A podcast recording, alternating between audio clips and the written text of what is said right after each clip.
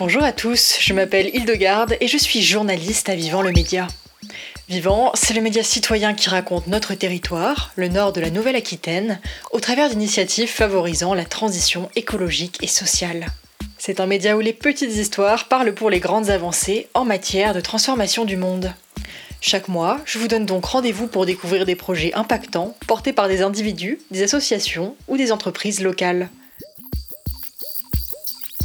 Silhouette de cochon tracée au sol, faux sang, ruban de signalisation. C'est une scène de crime factice qui a pris place, en mai, face à l'ancien palais de justice de Poitiers. Pour illustrer le bilan quotidien des abattoirs, l'association de défense des animaux L214 a mis en place une enquête policière interactive. Le principe, transformer les passants en enquêteurs pour leur permettre de découvrir les enjeux de la consommation de produits animaux. Juridiquement, ça pose pas de problème, euh, messieurs les agents, qu'un journaliste rentre sur la scène de crime? Juste faites attention, vous marchez par contre. Là, on est en train de faire les prélèvements. Euh, la victime, euh, assez jeune, on l'estime à moins d'un an, donc c'est pour vous dire à quel point elle est jeune.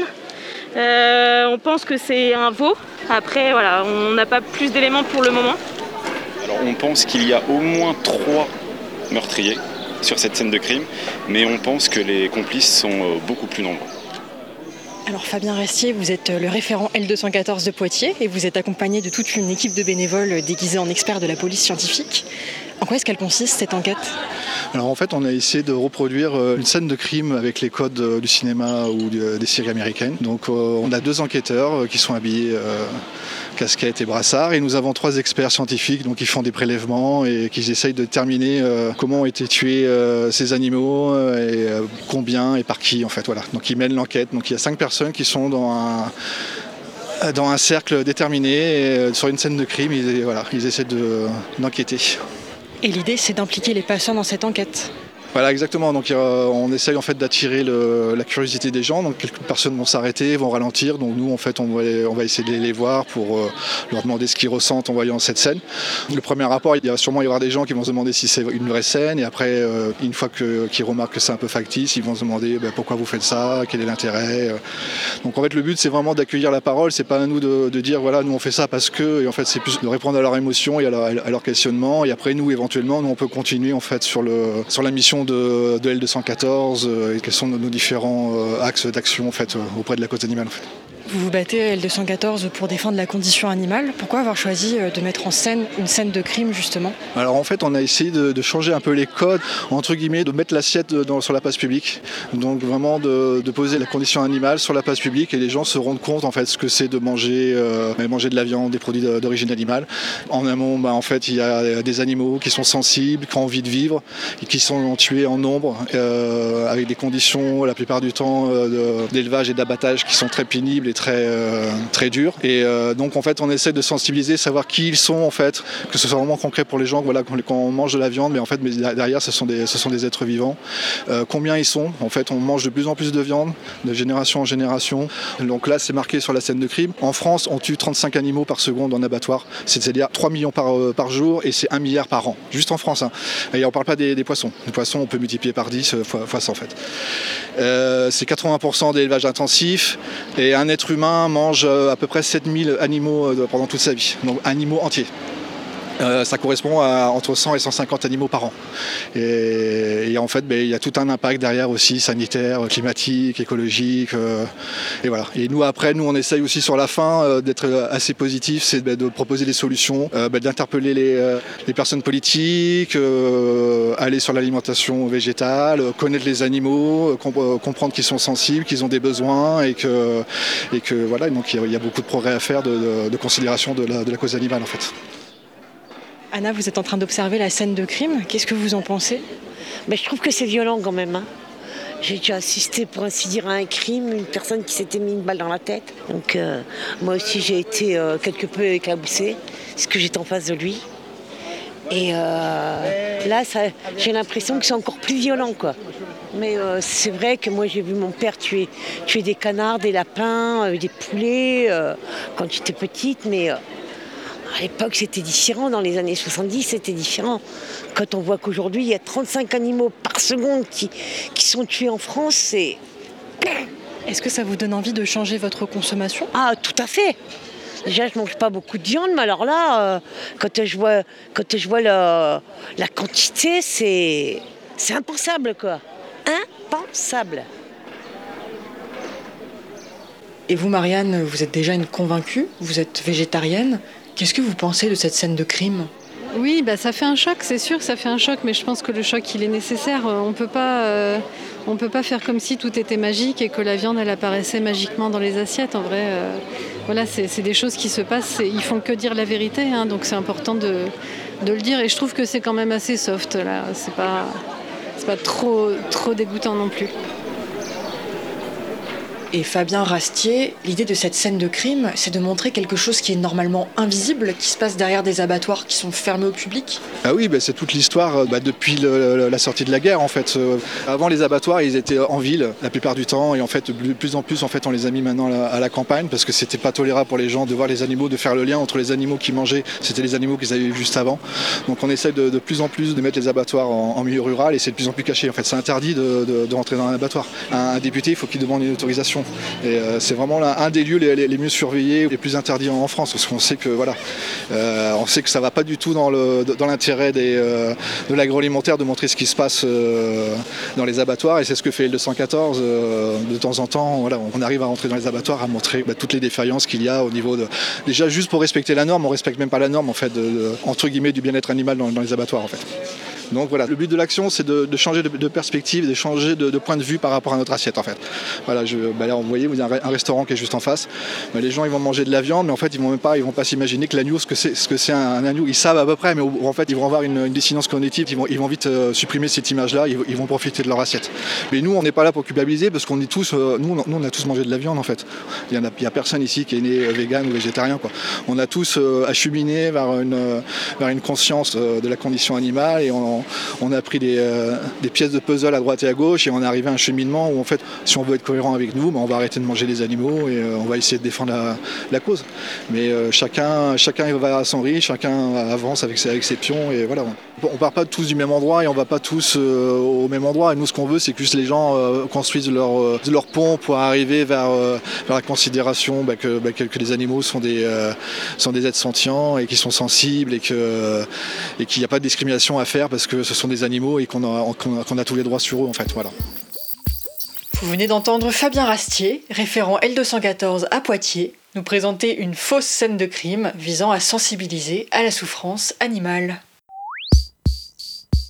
Dans l'air, l'eau, la terre et même dans nos assiettes et sur nos cheveux, les pesticides sont partout. Pour mettre en relief leur présence et leurs effets, un atlas mondial des pesticides a été publié le 16 mai en France. Rédigé par le think tank La Fabrique écologique et la Fondation Heinrich Böll, en collaboration avec plusieurs ONG et réseaux associatifs, cet atlas fait l'état des lieux des produits toxiques présents dans l'agriculture au niveau mondial. Pour cela, il s'appuie sur tout un cortège d'études scientifiques. Alors, qu'est-ce qu'il nous dit cet atlas? Tout d'abord, on n'a jamais autant utilisé de pesticides dans le monde qu'aujourd'hui. Leur consommation a augmenté de 80% en l'espace de 30 ans. Et cette utilisation massive, elle relève du monopole de quatre sociétés. À elles seules, Bayer Monsanto, Syngenta, Corteva et BASF contrôlent 70% du marché mondial des pesticides. Un marché extrêmement lucratif qui devrait atteindre cette année les 130 milliards de dollars. Des profits cependant très relatifs. L'Atlas l'explique, le secteur ne pourrait pas se porter aussi bien sans les dispositifs de soutien public et la prise en charge collective des impacts négatifs. Je vous donne un exemple. En France, en 2017, l'industrie des pesticides a généré 200 millions d'euros de bénéfices. Mais les coûts pour dépolluer l'eau et soigner les maladies qu'elle provoque, entre autres effets négatifs, se sont élevés à 372 millions d'euros. Autrement dit, réparer partiellement les effets néfastes des pesticides a coûté presque deux fois plus cher que les bénéfices qu'ils représentent. Deux poids, deux mesures, donc. Et à propos d'inégalité, les quatre entreprises qui ont le monopole de la production de pesticides, elles appartiennent à des pays du Nord, riches, industrialisés et protégés par un certain nombre de normes. Or, ces entreprises étendent de plus en plus leurs activités aux pays du Sud, où ces substances sont moins régulées. Par exemple, en France, 180 pesticides sont interdits. En Afrique, c'est seulement 18. On se doute alors que les agriculteurs et agricultrices de ce continent, les populations en général et la biodiversité, vont donc être encore plus fortement impactés que nous. Et en parlant de biodiversité, le danger est évident. Aujourd'hui, la moitié des pesticides consommés chaque année sont des herbicides. Ensuite, 30% sont des insecticides, c'est-à-dire des produits qui visent les insectes nuisibles aux récoltes. Problème, ces insectes représentent aussi de la nourriture pour les oiseaux. Les exterminer, c'est donc menacer l'ensemble de la chaîne alimentaire. Idem, les fongicides comptent pour 17% des pesticides utilisés. Pourtant, sans champignons dans les terres, on se prive de production végétale et on fait s'effondrer toute la biodiversité du lieu. Et puis, en plus de contaminer l'air, les sols, les eaux de surface et les eaux souterraines, les pesticides impactent aussi nos organismes, à nous, les humains. Cancer, pathologies respiratoires, troubles cognitifs, maladies neurodégénératives, endométriose. Les pesticides nous exposent à toute une joyeuse série de maladies potentielles. Une exposition qui, en plus, fait davantage de victimes parmi les femmes. Pourquoi? Eh bien, comme les femmes sont en moyenne moins alphabétisées que les hommes dans le monde, elles sont aussi plus vulnérables aux pesticides, car moins capables de lire les étiquettes. En bref, prenez des produits chimiques, ajoutez-y un soupçon d'inégalité économique, sociale et de genre, et puis une pincée de risque d'effondrement de la biodiversité, et vous obtiendrez le savoureux cocktail que représentent les pesticides dans le monde aujourd'hui. D'accord, mais comment est-ce qu'on fait pour changer de recette? Eh bien, l'Atlas souligne la nécessité de transformer profondément le système agricole et alimentaire. Concrètement, pour arriver à se passer de pesticides, il va falloir généraliser l'agriculture bio et les pratiques agroécologiques, par exemple avec la rotation des cultures ou l'association d'espèces complémentaires. Si certaines régions du monde ont déjà emprunté cette voie, il manque vraiment un traité international pour contraindre la réduction des pesticides. À l'échelle européenne, l'objectif est de réduire leur utilisation de moitié d'ici 2030. Un défi de taille, puisque l'UE est tout simplement le plus grand marché d'exploitation et d'exportation de pesticides au monde. Il y a donc du pain sur la planche pour que le blé utilisé par nos boulangeries devienne exempt de produits chimiques.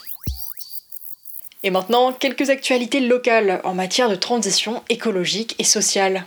Jusqu'au 4 juin, c'est le festival des accessifs à Poitiers. Un festival solidaire qui invite à dédramatiser et sensibiliser autour du handicap. Au programme de cette huitième édition, des conférences, des ateliers, des expositions, des ciné-débats et des manifestations sportives. Pour découvrir le détail du programme, ça se passe sur grandpoitiers.fr slash les-du-6 accessifs. Autre événement engagé sur le territoire, la fête des causes à défendre qui se déroule ce week-end à Châtellerault. Organisée par l'association Châtellerault l'Insoumise, cette troisième édition propose un mélange de spectacles, de conférences débats et d'expositions, en plus d'un banquet populaire. Les thématiques vont de la sécurité alimentaire aux violences institutionnelles, en passant par le prix grimpant de l'énergie. Pour participer, rendez-vous salle de la Gornière, rue Léon Petit, à partir de 14h ce samedi. Promouvoir l'autonomie alimentaire et la biodiversité sur le territoire, c'est l'objet du week-end Paysanon. Organisé par la ferme Les Herbes Folles à Thuré en Vienne, l'événement vise à réfléchir à la place du paysan dans le système de production, questionner la notion de propriété et informer sur les outils de collaboration. Le samedi sera dédié aux rencontres entre fermes collectives et le dimanche à des tables rondes, marchés de producteurs et autres manifestations artistiques. Pour consulter le programme complet, rendez-vous sur fermelesherbefolles.fr. Et c'est déjà la fin de Vivant l'émission, une réalisation de Vivant le Média, service de presse en ligne dédié aux actualités et initiatives pour la transition écologique et sociale dans le nord de la Nouvelle-Aquitaine. Retrouvez tous nos reportages, podcasts et interviews sur vivant-le-média.fr. Merci de nous avoir suivis et à très vite